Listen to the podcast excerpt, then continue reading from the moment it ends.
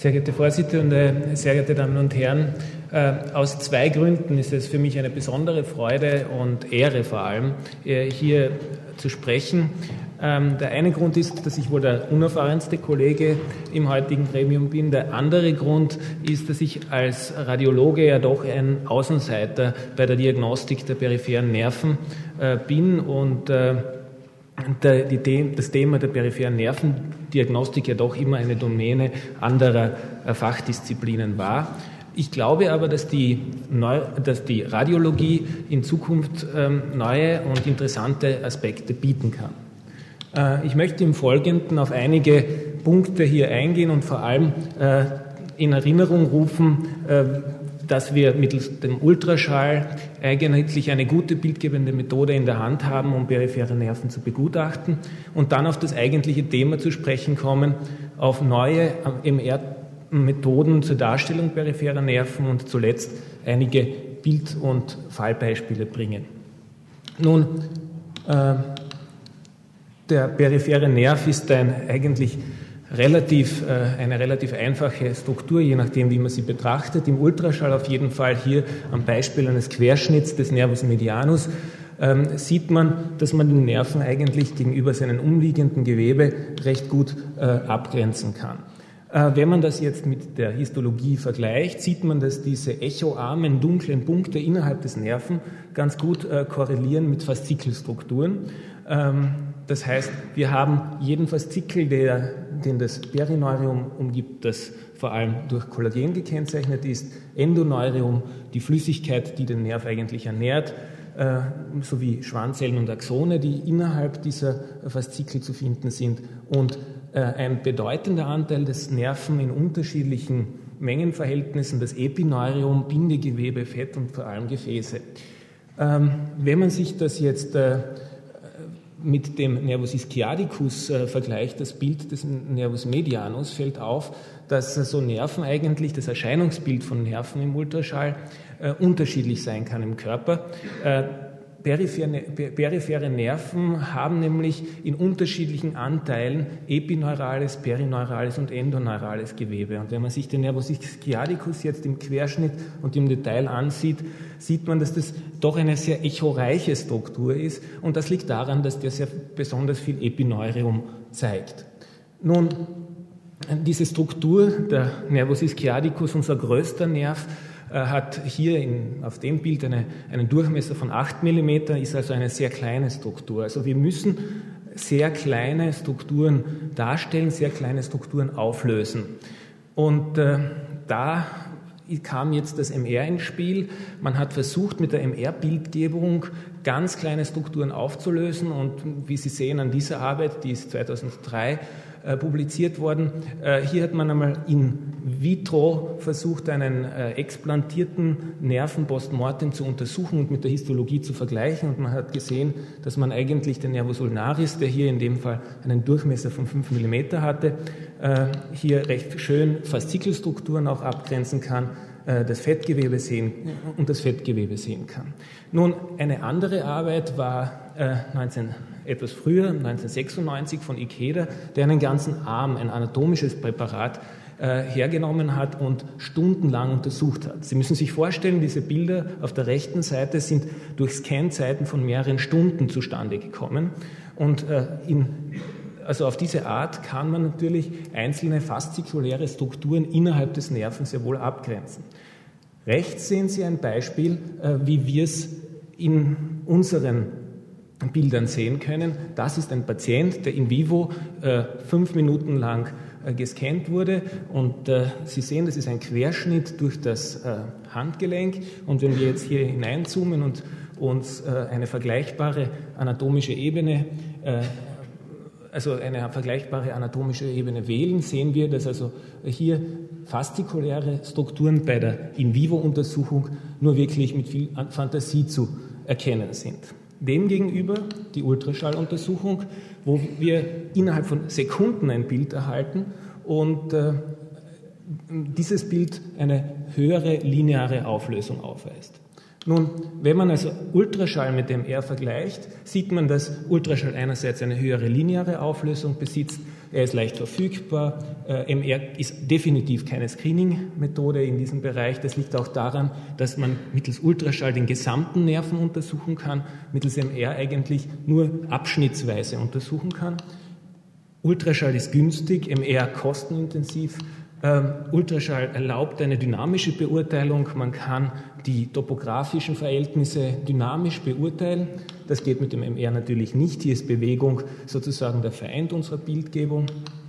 Und äh, der einzige Punkt, und das ist der letzte hier, Ultraschall äh, bietet uns keine biochemische Information, was aber eigentlich das MR uns erlaubt. Und wenn man das jetzt vergleicht, schneidet der Ultraschall eigentlich viel besser ab und jetzt muss man sich eigentlich überlegen, was sucht in dem Ganzen oder welche Bedeutung hat das MR, was könnte das MR bieten, um mit all diesen Vorteilen äh, in den Ring zu steigen. Ähm, nun, das MR, wie gesagt, kann neben Struktur auch chemische Aspekte von Gewebe analysieren, charakterisieren. Man kann mit D2-gewichteten Bildern zum Beispiel die Nervenstruktur, wie gezeigt, äh, zeigen. Man kann aber äh, auch zum Beispiel den Wassergehalt von Nerven oder auch von Muskeln ähm, identifizieren, zum Beispiel äh, in der Situation eines Ödems von Muskel oder von Nerven. Man kann auch Sequenzen verwenden, die eine sehr hohe Auflösung zeigen und anhand dieser Sequenzen 3D-Rekonstruktionen machen, nur der Nervenstruktur und zum Beispiel Normvarianten recht schön identifizieren. Hier ein Handgelenk, wo Sie sehen, dass der Nervus medianus 2 geteilt verläuft. Das ist ein Patient mit Karpaltunnelsyndrom und äh, ein sogenannter Bifider Nervus medianus, 2% der Bevölkerung äh, haben einen solchen Nerven im Karpaltunnel. Äh, das kann man auch eben äh, rein strukturell rekonstruieren. Nun, was ist das Ziel? Ist das Ziel jetzt nur eine strukturelle Bildgebung? Ich denke, das Ziel sollte sein, auch die Funktion zu beurteilen. Und das führt mich jetzt zum eigentlichen Kern, nämlich zur Darstellung der neuen Technik auf dem Bereich der Diffusionstensorbildgebung. Die Diffusionstensorbildgebung und Traktographie ist eine Technik, mit der wir also Faserstrukturen dreidimensional darstellen können. Das ist eine Technik, die Anfang der 90er Jahre physikalisch entwickelt wurde und aufgrund der guten Computersysteme und Prozessoren heute standardmäßig eingesetzt werden kann mit der gegebenen Software. Und äh, das wird auch sehr häufig heute bei der Diagnostik von zentralen Nervenläsionen, also zentralen äh, Läsionen des zentralen Nervensystems, verwendet. Die MR-Traktographie erlaubt uns zum Beispiel die Darstellung des Corpus callosum dreidimensional äh, ähm, beim zentralen Nervensystem. Neuerdings gibt es aber Arbeiten, die auch zeigen, dass diese Methode es uns erlaubt, periphere Nerven dreidimensional darzustellen. Nun, wie ist das möglich? Äh, wie Sie wissen, ist Wasser immer in Bewegung und zwar nicht nur im großen Stil, sondern auch im stillen Wasserglas gibt es die Brownsche Molekularbewegung. Die Brownsche Molekularbewegung ist eine stokastische Bewegung, das bedeutet, sie erfolgt in alle Richtungen annähernd gleichmäßig und dazu müssen wir einen Spezialbegriff bemühen, nämlich den Begriff der Isotropie.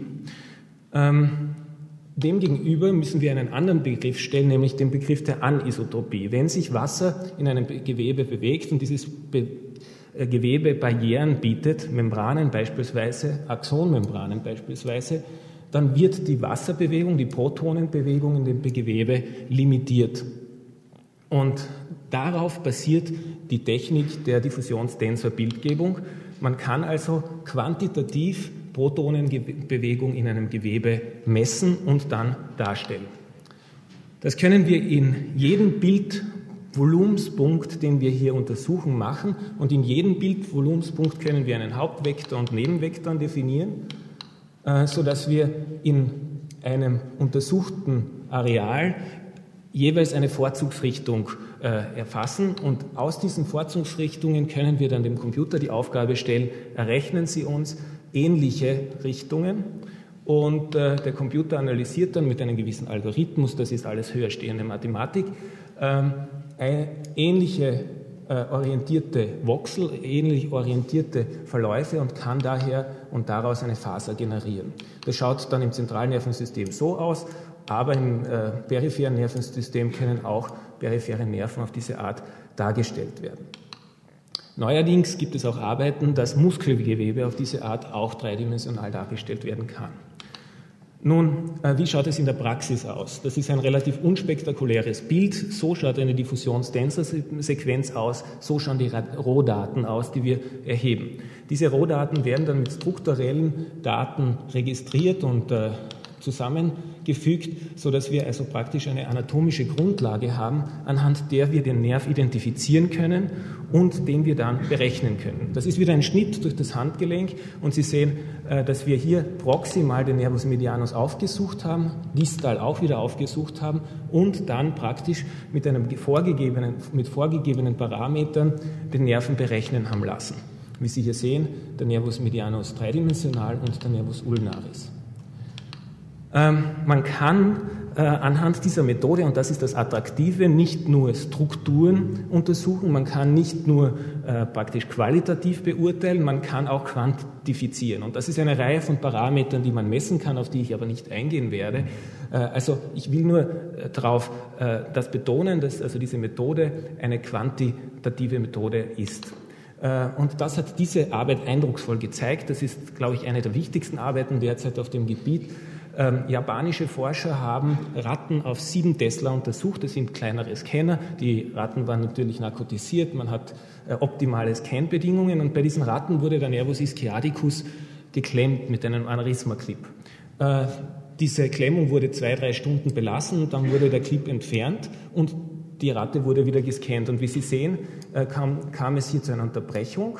Und äh, vier Tage nach der Läsion sozusagen fand man distal dieser Klippung keine wirklichen äh, Nervenfasern mehr mit der Methode und auch diese Werte, die man hier messen kann, diese FA-Werte, haben vier Tage nach Läsion ihr Minimum erreicht. Der Vorteil im Tiermodell war auch, dass man die Axondichte messen konnte und äh, das schön korrelieren konnte und das korrelierte wunderbar, nämlich vier Tage nach der Läsion war auch das Minimum der Axondichte erreicht. Also was sagt uns diese Arbeit? Einerseits sagt sie, wir haben hier eine Methode in der Hand, anhand der wir die Integrität der Axonmembran äh, messen können. Und zweitens sagt äh, das uns, dass die FA-Werte auch ein, äh, nicht nur eine strukturelle ähm, Quantifizierung des Gewebes erlauben, sondern auch mit der funktionellen Regeneration des Nerven korrelieren. Diese äh, Ratten wurden auch im Laufrad getestet und äh, diese Werte haben auch mit Funktion korreliert. Im Tiermodell ist also die Bildgebung von Struktur und Funktion möglich. Wie schaut es jetzt in der Klinik aus?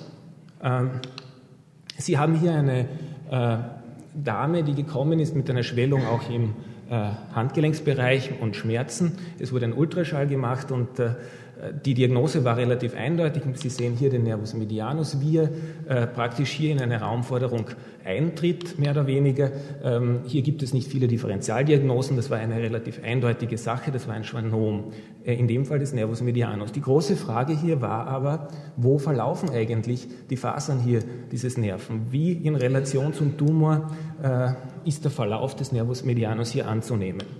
Und Sie sehen hier jetzt dann diesen Video dass der Nervus medianus eigentlich sich aufspaltet durch dieses äh, Neurom in zwei Hauptfaszikelstrukturen äh, aufgetrennt wird. Äh, in grün sehen Sie den Nervus ulnaris.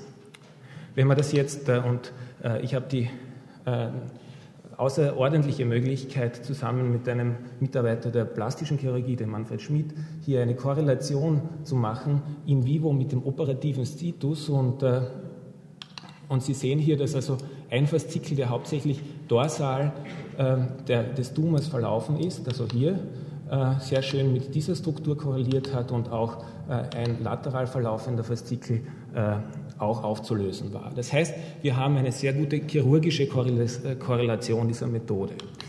Äh, ein anderes Beispiel, Patient mit Neurofibromatose, Tumor der Nervenwurzel C7 auch hier die Frage, wo verläuft eigentlich die Nervenwurzel? Sie sehen hier diese Raumforderung, die ein bisschen Kontrastmittel aufnimmt. Die Differentialdiagnose ist eigentlich nicht die große Herausforderung.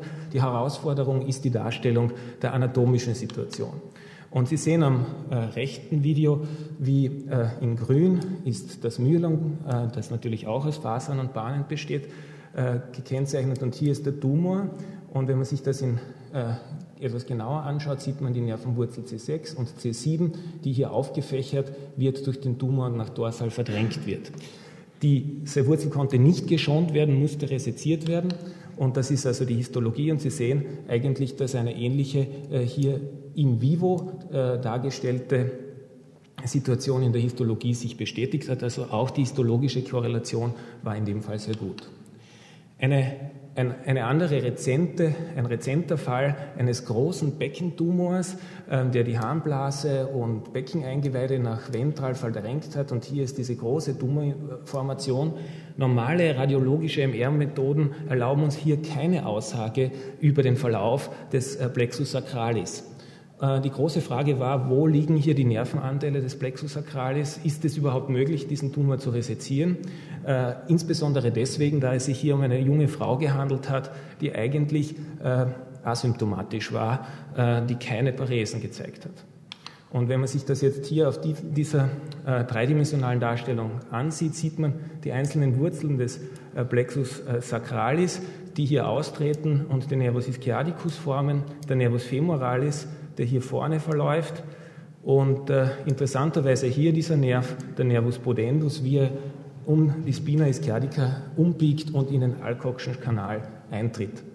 Äh, das rechte Video bitte, äh, da sehen Sie die Harnblase und wieder den Tumor und noch einmal dreidimensional die Darstellung der, äh, des Plexus lumbosacralis mit dem Nervus pudendus, der zwar nicht in der vollen Länge dargestellt werden konnte, aber zumindest äh, in seinem äh, Ursprungsbereich. Ein Bereich, wo man diese Technik wahrscheinlich recht gut einsetzen kann, ist die Diagnostik des Sulcus nervi ulnaris Syndroms. Äh, eigentlich besser sollte man das Ganze als Kubitaltunnelsyndrom bezeichnen, da es hier ja mehrere Kompressionsstellen gibt. Man kann das sehr gut mit dem Ultraschall machen. Das wurde jetzt auch über Jahre mit Ultraschall unter anderem diagnostiziert. Äh, man, die Ultraschallkennzeichen äh, dieser äh, beim Sulcus nervi ulnaris Syndrom ist die Verdickung des Nerven, ein Kalibersprung hier. Der Nerv insgesamt in seinem Kaliber verdickt im osteofibrösen Kanal und zusätzlich ein Verlust der fastikulären Struktur. Und wenn man sich das jetzt im Querschnitt anschaut, dann erinnern Sie sich bitte an die, das anfänglich gezeigte Bild mit den einzelnen Faszikeln, die sind hier nicht abgrenzbar. Wie schaut es im MR aus? Äh, ein D2-gewichtetes Bild der gleichen Patientin und Sie sehen hier, dieser Nerv ist sehr hell, man kann auch eigentlich keine Fastikelstrukturen abgrenzen und hier beginnt es jetzt kompliziert zu werden mit der bildgebenden Diagnostik. Nämlich, äh, diese Hyperintensität kann man als Ödem interpretieren. Jetzt hat aber eine rezente Arbeit gezeigt, dass in 60 Prozent von asymptomatischen Menschen ähm, der Nervus ulnaris hyperintens auf die zweigewichteten Bildern ist. Das kann man also daher nicht als wirklich gutes Kriterium heranziehen. Ähm, wenn man jetzt äh, eine strukturelle Sequenz verwendet und einfach nur sich die Dicke des Nerven anschaut, fällt in dem Fall auf, dass der Nerv eigentlich nicht wirklich verdickt ist. Auch wenn man sich das jetzt, diese Sequenz dreidimensional rekonstruiert, und das, auf dem, das sehen Sie hier auf dem rechten Bild, der Nerv ist eigentlich nicht verdickt. Und jetzt bitte das rechte Video, da kommt jetzt äh, die Traktografie ins Spiel und Sie sehen hier, dass der ursprünglich recht dickkalibrige Nerv plötzlich im, mitten im Sulcus sehr dünn wird. Hier sehen Sie den Epicondylus, hier sehen Sie, wie der Nerv in den äh, Sulcus eintritt und hier eine Veränderung aufweist. Nun, ähm, das haben wir jetzt in einer kleinen Serie äh, von 16 Patienten untersucht und haben verschiedene Muster ähm, der Diskontinuität hier gefunden. Eine äh, desorganisierte Morphologie des Nerven oder eine komplette äh, Unterbrechung des Nervenverlaufes oder nur eine partielle Unterbrechung konnten wir mit dieser Technik hier nachweisen. Das heißt, wir sind relativ sensitiv. Das war eine Gruppe von Patienten allerdings mit klinisch eindeutigen äh, Sulcus nervi ulnaris Syndromen. Worauf beruht die Faserunterbrechung? Dazu haben wir entlang des Nerven gemessen. Wie ich Ihnen gesagt habe, das ist eine quantitative Methode. Und äh, hier konnten wir sehen, dass das ist das Niveau des Epicondylus medialis. Auf dieser Höhe hatten wir eigentlich äh, Messwerte, die relativ hoch waren. Und genau proximal davon, 8 mm proximal, unmittelbar an der Stelle, wo der Nerv in den osteofibrösen Kanal eintritt, waren unsere Messwerte, haben ein Minimum aufgezeigt, ein weiteres etwas weiter distal, das wäre jene Lokalisation, äh, wo der Nerv also zwischen die zwei beiden Köpfe des Flexor carpi ulnaris eintritt. Das heißt, hier wird ein Schwellenwert angenommen, alles, was unter dem Schwellenwert liegt, führt zu einer Faserunterbrechung und das ist sozusagen das, was wir dann als unterbrochenen Nerven hier sehen. Ein Vergleich noch mit dem Nervus medianus. Der Nervus medianus hat hier in dem Bereich durchgehend höhere Messwerte. Äh, auch hier sieht man in, besonders dort, wo der Sulcus ist, eine signifikante Reduktion dieser Messwerte. Das heißt, wir haben eine quantitative Methode in der Hand, Nervenschaden äh, zu messen. Ein letzter Fall, eine Patientin äh, mit einem Trauma des äh, Nervus äh, radialis und einem Amputationsneurom, wie Sie es hier sehen im Ultraschall und im MR. Äh, eine axiale Schichtführung, wo Sie die Auftreibung des Nerven sehr schön erkennen können. Wir wissen aber nicht, was passiert eigentlich jetzt mit der Mikrostruktur des Nerven, wie verhält diese sich hier. Und äh, noch einmal eine illustrative Nebeneinanderstellung zwischen Ultraschall, der Volume Rendering Technik, also wo man nur die Struktur des Nerven darstellt, und die Traktographie. Und äh, hier sehen Sie diese, diese Auftreibung, dieses Neurom und achten Sie bitte auf die Fasern des Nervus äh, radialis hier, die brechen einige Zentimeter proximal davon ab und hier noch einmal eine dreidimensionale Darstellung. Sie sehen äh, hier das Neurom hier unten und hier oben die Faserunterbrechung, eine gesunde Kontrolle dem gegenübergestellt. Gut, äh, abschließend ein rezenter Review im äh, Journal of Experimental Neurology äh, hat also gefordert, dass wir bessere und genauere Methoden entwickeln zur Bildgebung und Darstellung peripherer Nerven. Ähm, und äh, ist da einige Methoden, die derzeit zur Verfügung stehen oder sozusagen derzeit in der Pipeline sind, durchgegangen. Einerseits äh, die nuklearmedizinischen Methoden, die sind aber invasiv. Da muss man etwas in den Nerven oder generell IV spritzen. Man kann eine MR-Neurographie machen, die ist subjektiv äh, und eigentlich eine qualitative Methode, nicht wirklich quantifizierbar. Man, es wurden MR-Kontrastmittel entwickelt, die sind aber auch wieder invasiv und sagen uns eigentlich nichts über die Axonmembran aus. Wenn man also jetzt eine Liste macht über alle Forderungen, die wir an eine moderne Bildgebung haben, dann äh, gibt es hier einige Aspekte und wenn man sich diese durchdenkt für die Diffusions-Tensor-Bildgebung, kommt man darauf, dass viele dieser Aspekte eigentlich äh, von dieser Technik erfüllt werden.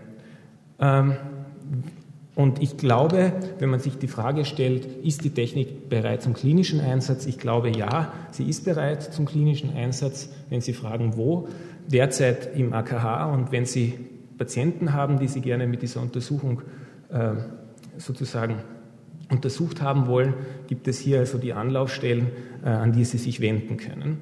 Äh, und abschließend möchte ich wirklich meinen Dank an die vielen verschiedenen Mitarbeiter äh, aussprechen, die mithelfen, dass wir diese Untersuchungstechnik weiterentwickeln. Danke für die Aufmerksamkeit.